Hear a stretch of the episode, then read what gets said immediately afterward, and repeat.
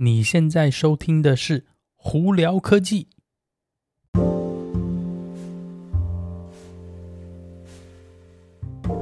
嗨，各位观众朋友，大家好，我是胡老板，欢迎来到今天的胡聊科技。今天美国洛杉矶时间星期五，四月九号啦。台湾的朋友们已经星期六了，不知道大家周末有什么安排呢？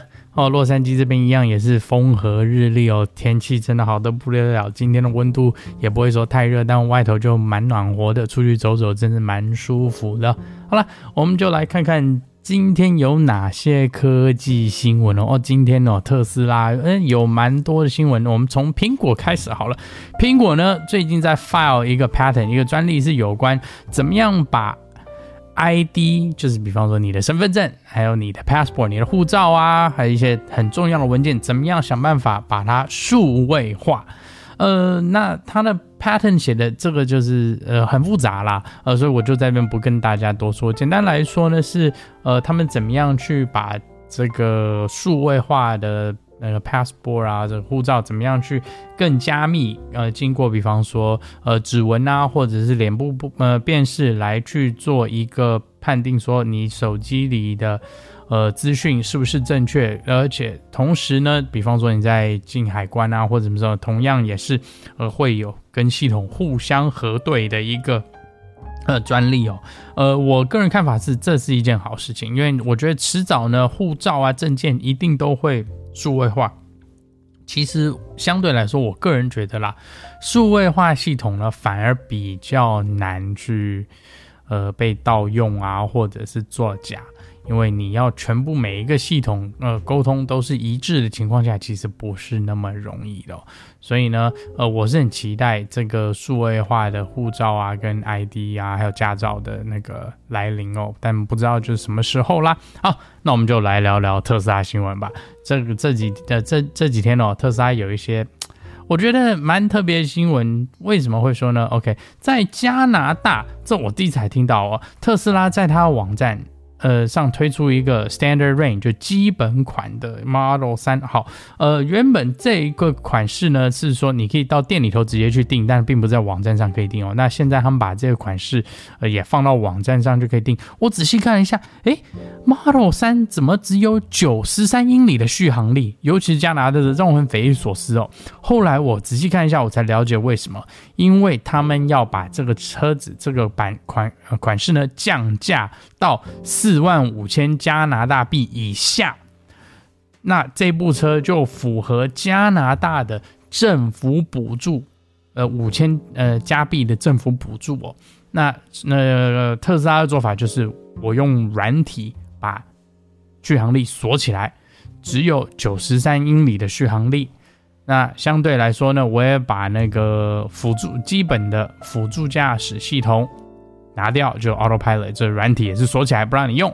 那我把价钱压在四万五千加拿大币以下，那你买家呢就可以再去申请五千块加拿大币的呃补助，所以这部车差不多就在四万块加币左右啦。哦，呃，我觉得这听起来是蛮特别。那还有一个很聪明的办法是，大家都知道，呃，特斯拉有些时候会卖一些软体更新，就是那个交车以后嘛，会有一些软体的那个呃。就选配啊，或怎样？那或许呢，他们会不会把电池解锁的这个选配也让你以后打开可以用呢？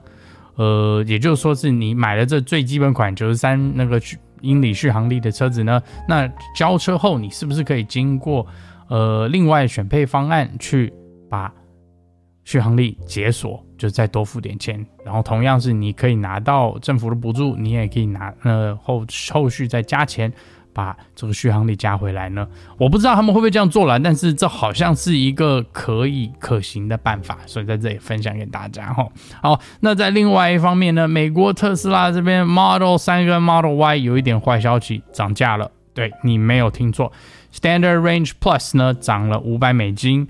呃，Long Range 长距离的版本也涨了五百美金，for Model 3哦。那 Performance 版本的 Model 3涨了一千块钱，哦，这个调调价有一点多了。那 Model Y 的部分呢？呃，Long Range 长距离版涨了五百美金，但 Performance 没有涨价，还是以原价为主哦。呃，所以那它虽然是有一丁丁的室室内在呃，车内在那个前面的门哦，就是驾驶的门跟那个副驾驶的门上头有一点点小改款设计，但是基本上没有太大差异，他们就涨了这个价钱哦。